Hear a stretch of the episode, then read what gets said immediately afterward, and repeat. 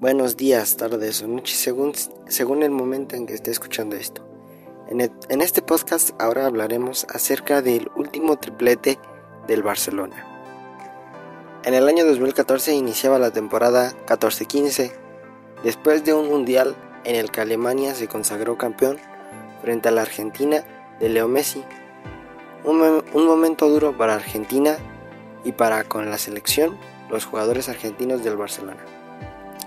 Messi, la estrella del club, y Mascherano, uno de sus centrales con mejor nivel en el equipo. Aún así, Messi quería demostrar que su nivel no estaba bajando, así que se motivó para dar más alegrías a los aficionados y a las personas que creían en él. Después de una, de una temporada pasada sin llevarse uno de los títulos más importantes, como es la Liga, la Champions o la Copa, ese año el Barcelona fichó por el delantero centro del momento, Luis Suárez, y apostó por un director técnico que en su momento de futbolista del Barcelona ya conocía, el exfutbolista Luis Enrique, el Barcelona que quería seguir con la misma idea de la posición del balón que los había hecho un club grande, y Luis Enrique era la mejor opción para poder optar a eso. Después de haberse ido Guardiola, el Barcelona quería replicar lo que hizo en el año 2009. Entonces empezaba la temporada del Barcelona. En la primera línea de ataque se encontraba el famoso tridente MSN, el que quería decir Messi, Suárez y Neymar.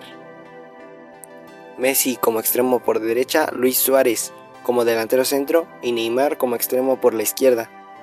En el medio campo estaban los mismos jugadores de siempre.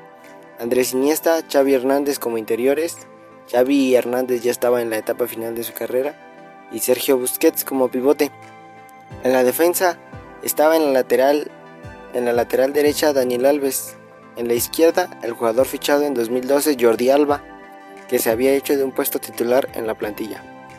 En la central estaba Gerard Piqué y Mascherano, también nombrado el jefecito. En la portería había dos grandes jugadores, el chileno Claudio Bravo con mayor experiencia y el alemán Marc-André Ter Stegen, procedente del Borussia Mönchengladbach de Alemania. Ambos jugadores peleaban por la titularidad. El considerado mejor capitán del club, Carles Puyol, se retiró en, en el final de la temporada pasada.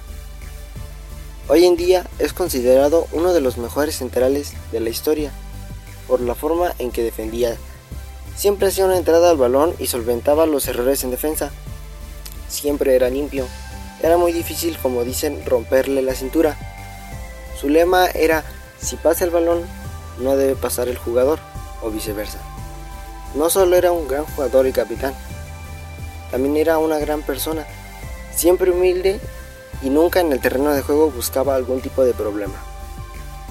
El equipo de Luis Enrique tuvo un comienzo impresionante, ganando 7 partidos y empatando uno, teniendo 22 puntos de 24 posibles, 22 goles a favor y sin que le anotaran ninguno a su equipo.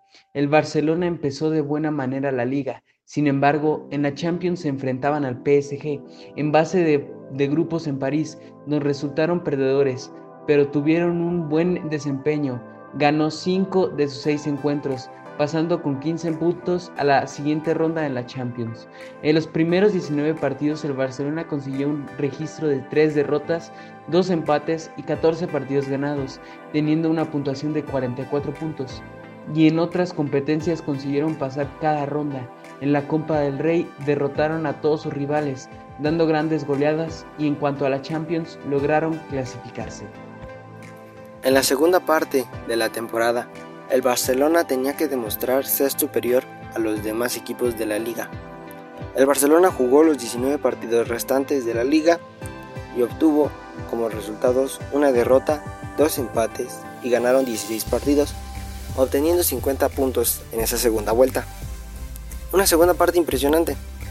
En los resultados finales de los 38 partidos fueron 30 partidos ganados, 4 empatados y 4 perdidos con un total de 94 puntos. En las estadísticas de los goles del equipo fueron 115 a favor del equipo y 21 goles en contra, dando a entender que eran muchos goles y un buen trabajo en defensa.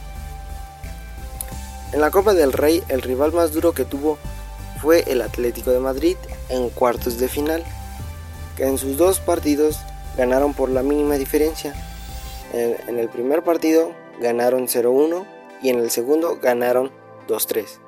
Terminaron con un global 2-4, ganando el Barcelona y pasando a semifinales. A los demás equipos rivales en la Copa del Rey los, vendió, los venció con ventajas mayores a un gol, incluso en la final. En octavos ganaron a su rival por un global de 1-8, en semifinales ganaron al Villarreal con un global de 2-6 y en la final ganaron al Atleti de Bilbao 1-3 con un gol de cada uno del tridente MSN, uno de Messi, uno de Suárez y uno de Neymar. En la Champions League, en octavos de final, se enfrentaron al Manchester City en dos, en dos partidos bastante disputados. Sin embargo, el Barcelona ganó con un global 3-1 en cuartos de final. Se enfrentaban al Paris Saint-Germain, PSG, que una de sus más grandes estrellas era el sueco Zlatan Ibrahimovic. El Barcelona ganó con goles de Neymar y dos de Luis Suárez. El PSG anotó tras un desvío del central Mathieu, dejando el partido 3-1. En el partido en el Camp Nou, el equipo de Luis Enrique superó de nuevo con claridad al equipo francés, con dos goles de Neymar y así pasando a las semifinales. El duelo en Barcelona se demostraba que el Barcelona era superior al equipo francés. En la siguiente ronda, semifinales de Champions, el duelo era Barcelona contra Bayern Múnich, el, el cual Pep Guardiola dirigía, un enfrentamiento para la historia, no solo por el choque de club contra su antiguo entrenador, sino porque Leo Messi hizo una de sus tantas jugadas impresionantes. El central rival que lo defendía, Jerome Boateng, quedó tirado en el suelo después del regate que le hizo, quedando mano a mano contra el portero y Messi resolviendo con una picada en diagonal, dejando una jugada para la historia. Muchos lo llaman una obra de arte. Messi con ese gol marcó, marcó su, doblete. Neymar sentenciaba el encuentro con un 3-0 definitivo. El partido en Alemania fue un gran partido disputado sobre todo porque ambos equipos encontraban oportunidad de llevarse más ventaja. El partido terminó 3-2 a favor, a favor del Bayern. El Bayern ganó, pero sin embargo, el Barcelona pasó con un global de 3-2. El Barcelona llegó a una nueva final enfrentándose a la Juventus de Italia. El partido fue intenso, poniéndose el Barcelona como ganador con un 3-1 poniéndose como el Barcelona poniéndose dos veces enfrente del rival, poniéndose delante del marcador en dos ocasiones. Por parte del Barcelona en la final metieron Suárez, Rakitic y Neymar. Por parte de la Juventus marcó Morata en un rechace de Ter Stegen. Después de seis años, el Barcelona conseguía ganar un triplete, Copa, Liga y Champions. Una temporada para la historia del Fútbol Club Barcelona. Los máximos goleadores del Barcelona en esa temporada fueron el primero Leo Messi, una vez más, con 58 goles en todas las competencias, el segundo Neymar con 39 goles y Luis Suárez con 25. Los máximos asistentes fueron Leo Messi con 28 asistencias, Luis Suárez con 21 y Daniel Alves con 12. En, ese año 2015, Leo Messi ganaba su quinto balón de oro, el primer jugador con cinco balones de oro. Actualmente tiene seis. Al final de la temporada, uno de los capitanes y jugadores más experimentados, Xavi Oliveira, anunciaba su retiro como jugador del FC Barcelona, pudiendo así ganarlo todo una temporada después de que su compañero Puyol anunciara su retiro. El FC Barcelona volvía a ganar y después de esa temporada no ha vuelto a hacer algo igual, ya que el juego después del año 2007 ya no fue lo mismo, perdiendo es, esa identidad e idea de mantener el balón controlando los partidos. El año 2015 fue el último año en el que el Barcelona ganó la UEFA Champions League. Bueno, y esto fue todo por el podcast de hoy. Gracias por escucharnos y nos vemos en la próxima.